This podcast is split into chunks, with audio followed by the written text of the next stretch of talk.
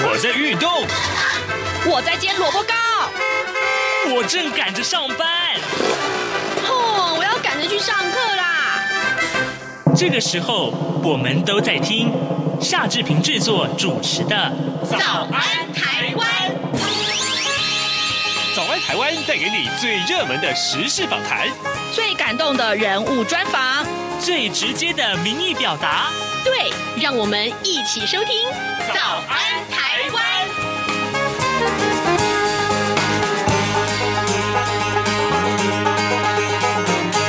早安，台湾！我是夏志平。今天是二零二一年的十月二十九号，星期五。在今天的访谈单元里面，志平要为您来介绍，这是我们的记者张婉如，她待会儿要访问国立台湾师范师范大学生命科学系的林思明教授啊，跟您来谈一谈乌龟。到底有多高干？哎，他计算这个呃的能力啊，比人类还要快速哦。好，在收听访谈单元之前，志平有一点点时间跟大家说一说各平面媒体上面的头版头条讯息。我们首先看到《自由时报》提到的是疫情啊，台湾的这个新冠肺炎的这个呃疫苗的覆盖率啊，呃第一季的覆盖率已经达到七成了，那第二季呢也达到了三成。呃，中央流行疫情指挥中心昨天宣布了，十一月二号到十五号仍然是维持二级警戒，不过呢，十一月二号开始啊，防疫措施要大松绑了。KTV 去唱歌可以不用再戴口罩，看电影、搭乘双铁还有客运等等呢，都可以开放饮食了。好，那集会也不用再受人数限制，八大行业呢也分阶段有条件的松绑，这是一件好消息。另外，《中国时报》上面所提到的是。蔡英文总统啊，呃，昨天啊，在呃日前啊，接受这个美国有线电视新闻网，也就是 CNN 的专访的时候，证实美军人员在台湾，目的是在提高台湾的防御能力。那么蔡总统呢，此举啊，成为首位确呃这个证实了有美军在台湾的国家元首和三军统帅。好，这也是很重要的新闻。当然了，呃，蔡英文总统他说啊，其实呃这样做最重要的。目的是希望借由这个机会啊，向全世界传递台湾的故事是坚定不屈的奋斗史。这是中国时报上面的头版头条讯息，而联合报则是提到了明年军公教调薪的话题啊，二十五年来最高的调幅啊，月退金也要调啊。这个呃，到底这个内文是如何呢？我们看到了，呃，行政院长苏贞昌昨天啊拍板了明年军公教调薪案，呃，军公教调薪的幅度是百分之四。而所需要的经费是三百一十四亿元，那明年元旦起要试用，就是呃蔡政府任内的第二度军公教调薪，也是二十五年来军公教调薪成长幅度最高的一次了。那全台有八十二万名的军工教人员可以受惠，在野党立委就质疑说，呃十二月呃十八号就要公投了，明年地方选举在即，那么蔡英文总统的这个蔡政府啊，呃接连宣布本呃基本工资还有军工。公教薪资的调整充满了政治考虑，这是联合报上面所为大家关注的话题。好，现在时间是早晨的七点零三分四十三秒，我们先进一段广告，广告过后马上就请您收听今天的访谈单元。有人形容二零二零年是台湾的 Parkes 元年，使用手机可随时随地收听的形式，滋养了听觉，丰富了视野。而你也加入了 Parkes 的行列了吗？央广新闻部制播的众多精彩节目，陆续在各大 Parkes 平台上架，包括《早安台湾》、《两岸 ING》、《这样看中国》、张正霖时间、蔡明芳时间，还有《这样看香港》、舍之岂能藏乎？想跟你聊聊天，以及港式大排档节目，通通随点随听。欢迎透过 Sound 声浪平台搜寻央广节目名称，就可以收听到精彩的央广新闻节目。快拿起手机，让我们在 Podcast 平台相见。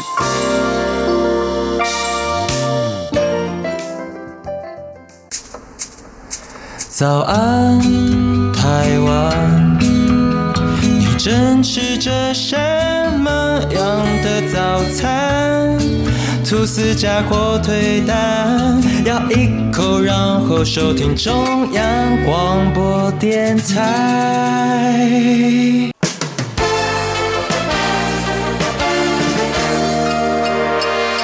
早安笔记本。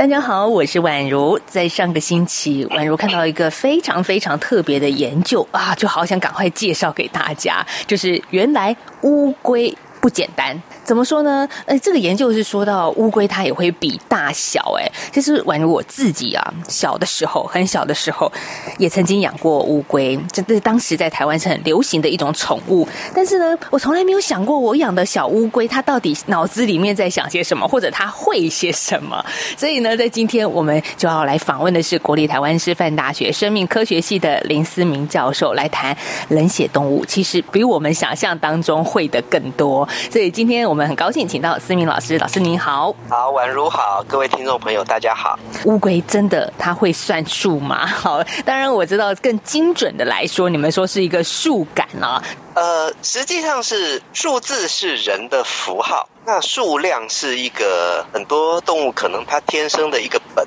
他必须要知道这边食食物比较多，他就往食物多的地方去。然后他知道这边的呃躲藏地点比较多，他就往躲藏地点多的地方去啊。然后有一些人认为说，社会性的动物它可能会有更好的树感，因为它必须要判断说，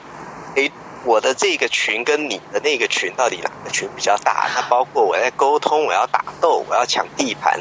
那这个群的大小对社会性的动物是很重要的一个限制。更明确来说，它其实是一个让自己能够安全在这个野外求生的能力。对于动物们来说，对对对。那那为什么老师你们这个团队会想去研究乌龟它的树感呢？好，其实我们实验室啊，或者是我个人，我们本身就有一部分的工作，平常是在做一些。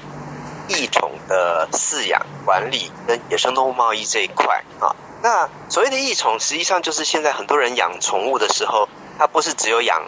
猫跟狗啊，他也养鸟，鸟可能还不会被大家当做异宠哈，但是有越来越多的人他在家里养乌龟、养蜥蜴、蛇或是鳄鱼，那其实这些呃爬行动物、两栖爬行动物的异宠市场，是我们实验室在研究的一部分的题目。那我们也发现说，因为这种两栖爬行动物它是冷血动物，所以它跟一般人的了对他们了解是比较少的哈。所以这个动物它其实它开心或者是它不开心，那其实一般人对它的认知非常非常少。那这个东西就是所谓的动物认知的这一块啊，动物的认知。那你要知道它怎么样开心，怎么样不开心，你才有可能做比较好的一个宠物管理。那所以，我们开始做树感，有一部分原因是因为我们想要知道这些动物的认知，然后树感是呃考验他们的智商一个比较容易奇门而入的一个方法，可以知道说它到底呃换换句人的话来讲，就是我们知道它的智商到底或者是智力到底到什么样的程度。家里就是如果饲养像这样子的宠物的话，呃，好像跟猫跟狗不太一样。可是对老师刚提到的冷血动物，我们真的不太了解。对，这个原因是因为本身猫狗本身跟人就是比较接近的类群嘛，我们都是哺乳类哈。那所以我们彼此之间使用的讯息其实很多是类似的啊。那正又加上，尤其是狗，狗是一个群居的动物，所以它跟人之间，它如果有一些应恒的效应的时候，你跟它的沟通，我觉得基本上没什么太大的问题。虽然有一些人还是需要说一些训练或一些学习啊，但是如果是爬行动物的话，有一些爬行动物，它第一个它不是群居的，嗯，它是独居的动物；第二个是它使用的讯号其实跟你差的非常非常多，那。对一般人来讲，你就很难理解到爬行动物它的想法，或者是它跟你互动的讯息啊。你跟它彼此讯息都很陌生的时候，其实对健康管理或者是饲养管理，其实都不是一个好的选择。哎，我发现从这个实验老师的发表里面，我看到我们为什么要了解这些宠物、这些动物，是因为我们想要更关心它，想要更彼此认识，想要认识我养的、我曾经养过的小乌龟，它到底在想些什么。当然这，这是数感，它是一个重要的一步了。那老师，你们训练的这些乌龟，它透过了动物行为这相关的训练之后，它到底能做到什么呢？呃，其实。其实它这种数感哈，我我们觉得这些数感应该是这些动物先天与生俱来的。动物训练它做的这这个动作，其实重要的是，我们想办法把它这个本领用人类可以理解的方式去把它表现出来，然后这时候科学家就可以把它的行为做一些量化啊。那因为野生动物实际上它在野外并不会碰到一个七比八或九比十。这种选择可能是他不需要去做，他有这个能力，但是实际上野外并没有这样的一个机会让他去做这样的事情。嗯，那动物训练师等于是动物跟科学家中间的一个桥梁，他呃教我们用一些方法去诱导这些动物展现出它的行为的能力。那这个是，然后我们科学家就可以把它这些能力去用数据把它量化。那你就可以知道说它到底多厉害。斑龟在你们训练之后，老师，你刚刚也说它很可以很精准的分辨，比如说九比十。好，我我看到那个画面会觉得很不可思议，它它真的分辨的太快了。因为人类我可能都还要算一下，可是呢，小乌龟它马上就可以到数量比较多的地方去。对，这个很好玩哈、哦。嗯、我们觉得它其实没有算，我们每次把这个影片给。很多朋友看的时候，他们就说：“哇，那个乌龟算的比我还快啊！”其实我不觉得那乌龟有算诶，它其实只是用估的。那我们人都会很认真的想要知道它到底有几个，那你认真就输了，你就因为你要一个一个算嘛啊。那那其实对于动物来讲，它可能呃十个或九，它可能并不是详细的数字对它来讲并不是那么重要，重要的是它想要知道哪边比较多。那哪边比较多？他其实不需要真的知道我是九或者我是十啊，他只要知道多就可以了。那另外比较好玩的是，其实每一只乌龟它在做决定的速度是有差别的哈。有一些动物它是做决定快，有一些动作呃，有一些乌龟是做决定慢。但是另外还有一个东西，就是说这只乌龟本身哈，它游泳的速度是快还是慢，这是另外一件事。呃，就像有些小朋友他聪明，但是他写考卷写很慢。那有些小朋友他呃。写字写很快，但是并不代表他答题会答对，所以我们就发我我们目前还不确定说速度跟答题的正确率之间到底是正相关还是负相关，其实我们完全没概念，目前对他们的了解还是蛮有限的。发现老师，你们这个团队对待乌龟好像跟对待孩子是一样的感觉。对，确实是因为他们就很像幼稚园的小朋友啊，就是他其实他不知道还要做什么，那你要。指导他去做，就是你要一步一步慢慢教，把他做连接。其实你想想看，如果是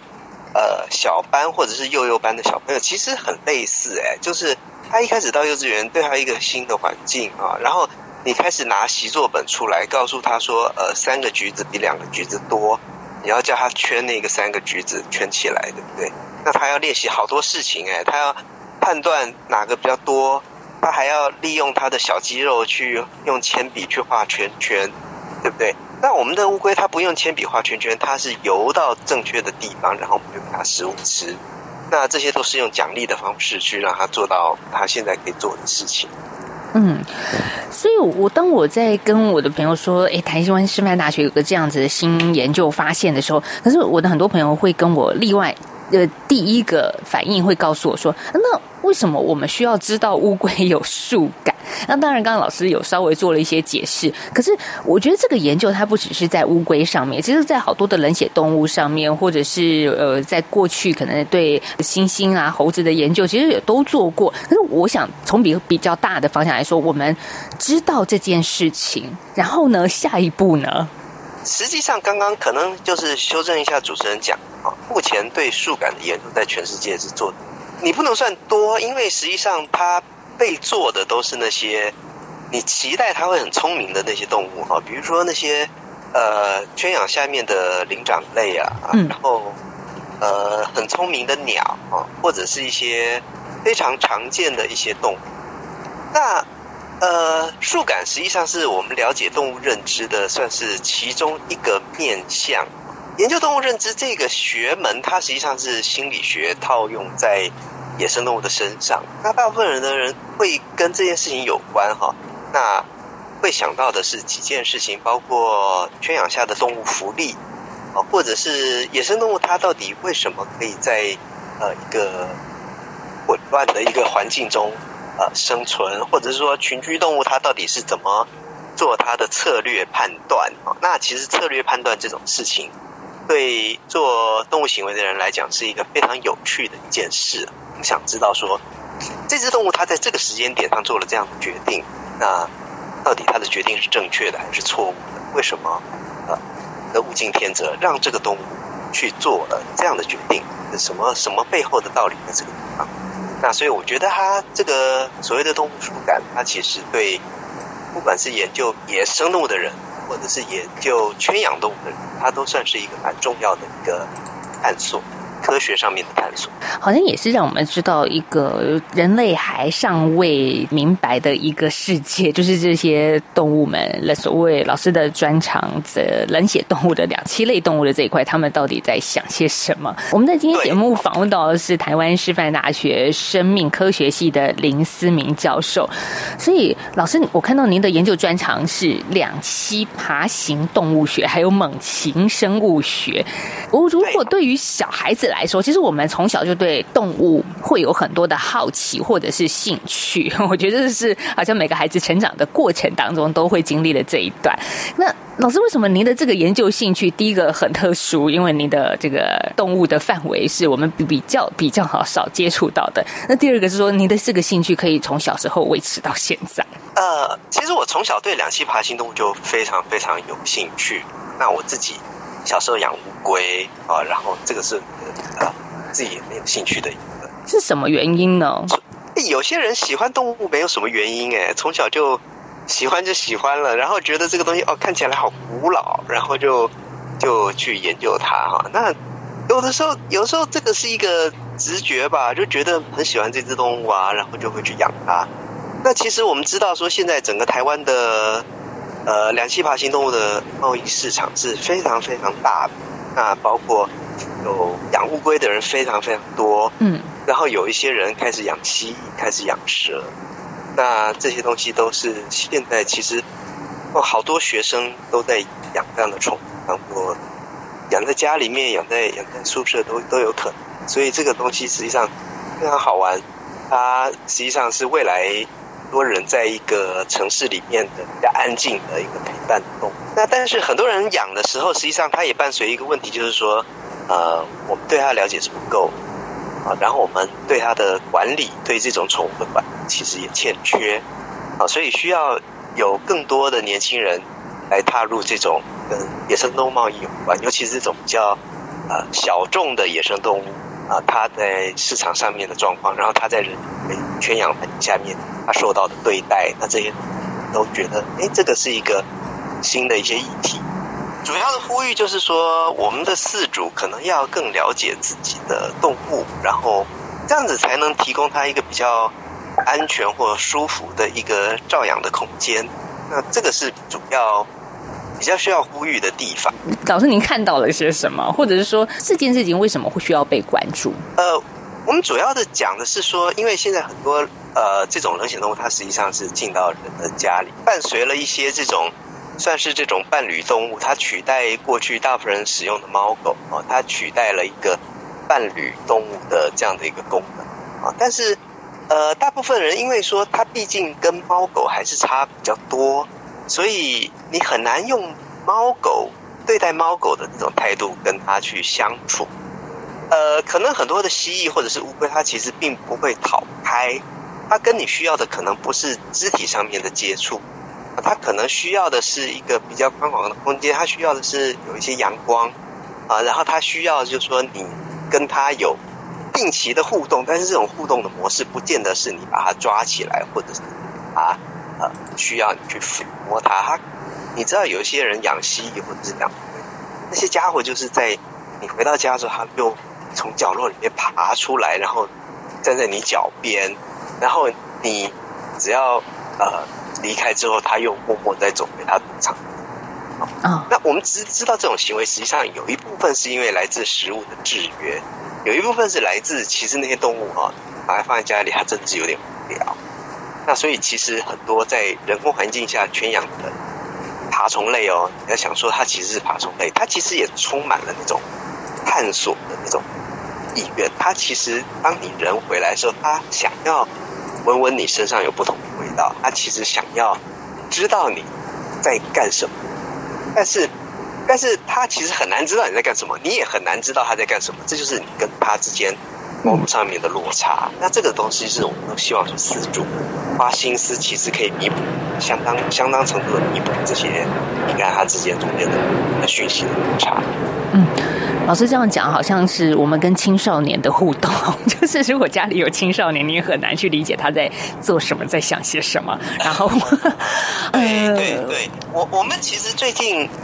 这几年，我们发现说有很多饲主啊，其实这种两爬饲主有分几类啊，有一类是比较收起啦，他觉得说这个东西很新奇，他就要养很多很稀有的种类，然后啊，就是养好珍贵的一些物种。啊，那这这种东西当然是一部分的人，但是另外也有一部分的人，他是说，我就养一只很便宜、很普通的小乌龟养在家里，然后一养养了十几年，大家家里都家人都把那只动物当做家人在对待。嗯，那我们后来发现说，这种呃用伴侣的角色去对待爬行动物，跟那种用猎奇的角色去对待的时候，前面这种人他的动物其实真的都比较健康。啊，就是整个心智上面啊，养动物养好久好久。那当然，这个是心理上的健康跟生理上的健康。生理上，我们还是有一些必须要提醒饲主的地方啊，就是比如说两栖爬行动物，它吃的东西可能不能高油高脂，它需要一些高钙的食物，需要提供它的维生素啊。这些东西如果饲主被建立起这样的概念的话，其实对整个。动物福利都是好的提升。对待乌龟，我觉得在这个实验过程当中，老师是不是也可以讲一些比较特殊的地方？因为我觉得这样刚听起来，好像对待乌龟就像对待小孩是一样的，而且你们给他对这个小乌龟很多正向的一个鼓励，所以这个其实这个过程当中，你们是有很深刻情感在里面的嘛？我我是科学家，那但是我的学生他其实。他投注非常多情感在乌龟身上啊，那我觉得那些乌龟，它比较有趣的，实际上是那些乌龟，他们呃，有一些有些人可能觉得你抓乌龟去做实验，可能是个人道或者是一个虐待，其实不是哎，但实际上平常没事的时候有点无聊，然后他们每天早上要做实验的时候就。人就进到那个笼舍里面，然后就开始把一些实验装置都摆设出来。那因为我们总共有五只或六只乌龟要做嘛，大家要轮流来哈，然后轮流实际上是用乱数，是凭几率看谁先来谁后来。那那个排到后面的就会围在我们的装置外面哈，他一直急着想要进去，因为他知道，当然他有，那是因为他知道里面有吃啊。它里面又可以游泳，又可以吃东西，然后又有一些呃刺激它的一些讯息在里面，所以我们觉得说每次好好玩。我们抓第一只乌龟进去做实验，其他只六只就在外面这样一直围着绕圈圈，然后一直跑来抓你的脚啊，然后它也要进去，我也要进去，你也要进去，这样的一个很有趣的一个观察过程。思明老师讲这样子，会会让人觉得说，哦，原来这些我们看起来其实没有太多表情的动物，但是他们内心的情感是澎湃的。就是也在你跟他的这个小宠物的互动过程中，你也可以感觉到那个喜悦，而那个喜悦，我们慢慢的可以透过科学的研究，科学团队帮我们去解密，让我们知道，哦，原来台湾斑龟他们会。这些事情，那过去并没有量化告诉大家，他他原来他的能力是这样，但我们可能好从一开始节目所说的，我们可能过去都小看他了。呃，其实刚主持人讲到喜悦哈，光是喜悦这件事情，在科学上就是非常难定义的啊。那呃，动物的喜悦跟人的喜悦是不是同一件事情？这个也很困难。那你喜悦都很难定义，那你更难定义一只动物喜悦的动作或者喜悦的表情。你可能在呃黑猩猩或者说在一些猿猴的身上，你可以去类人类的动作，狗可以知道它什么时候喜悦。但是对爬行动物，之所以要做这种动物认知，就是用对爬行动物的喜悦呃几乎算是一无所知，我们很难呃去想象说你怎么定义说这只动物开心了啊。那我想这个开心实际上它可能不是一个拟人的说辞，当然你可以把它讲得很拟人化，但是实际上我想它在科学上是有机会去定义的。那我们只是从这种非常少的线索里面去。放大这个机会，那这是做研究的人在做的事情。很开心的是，这个研究也在国际期刊上发表。所以，老师，我们后来谈一个这样子的研究，它的一个突破性是什么呢？这个研究的突破性包括几个不同的层面啦。第一个就是说，我们啊让大家了解到一些除了温血动物之外的其他爬行动物，它们其实也有非常。丰富的一些讯息处理的能力啊，我们不一定要说它是情感，但是实际上它对处理外界讯息的能力是非常好的。那第二个是我们实际上成功的把这个呃爬行动物的数感从过去最高纪录可以分辨到三到四，那他们现在已经推进到我们现在把这个研究推进到九跟十，那这个大举呃提升了过去我们对爬行动物认知能力的了解。这个是我们研究主要的一个贡献。我们在今天的节目呢，访问到的是台湾师范大学生命科学系的林思明教授。嗯，林思明老师率领的研究团队在上个星期其实发布了一个他们最新的研究，也刊登在国际期刊上。更重要的是，让我们知道原来乌龟它有这样子的能力，也更了解我们家里所饲养的动物。其实也就是这一整集要跟大家聊的是，你其实可以透过一些这样的科学的发现，拉近你跟这种所谓。冷血动物的距离，其实我觉得是很感动的。今天谢谢林思明老师来到我们的节目现场，谢谢老师。好，谢谢主持人，谢谢各位听众朋友。各位听众您好，因应冬季频率实施，自十一月一日起至二零二二年二月二十八日止，原定早上六点至早上八点，透过 SW 六零七五 SW。六一零五 SW 九九零零播出之华语节目，调整为早上六点半至早上八点半播出；另原定晚上七点至晚上八点，透过 SW 一一六一零播出之华语节目，则暂停播出，造成不便，敬请见谅。早安。台湾，你正吃着什么样的早餐？吐司加火腿蛋，咬一口，然后收听中央广播电台。早安，暴马仔。好的，我们节目结束之前还有一点点时间，我们来看一看呢、啊。今天其实联合报上面这则消息，呃，也跟刚刚我们所说的，呃，中国时报头版头条有一点点类似啊，就是美中台的情势瞬息万变，中美关系近来趋缓。那中共中央外事办的主任啊，杨洁篪跟美国安全顾问啊，国安顾问呃苏立文日前在苏黎世磋商。那么美国总统拜登跟大陆国家主席近呃这个习近平啊。年底举行这个拜习会，呃，不过呢，呃，台面上呃，这个呃对话相较啊，美中。两军的高层被曝两度密电更加震撼，对台湾也更具有警示。这个消息也相信是大家最关切的话题了。好，今天是礼拜五哦，那么也许对于这个呃想要安排周末这个外出旅行啊，或者是出游的听众啊，特别注意最近台湾的天气变化很大啊，这个呃天气变凉了，一定要多加衣物。那最后呢，志平也要邀请大家能够上到早安台。台湾的官网啊，脸书的官网为我们按个赞。还有呢，呃，就是在呃中央广播电台的官网上找到早安台湾的页面，也为呃早安台湾来按个赞。我们非常谢谢大家的呃支持跟鼓励啊。那么接下来我们还有一些抽奖活动，下礼拜会陆续的释出哦。好，我们也谢谢大家今天的收听，祝你有愉快的周末，咱们就下周一再见喽，拜拜。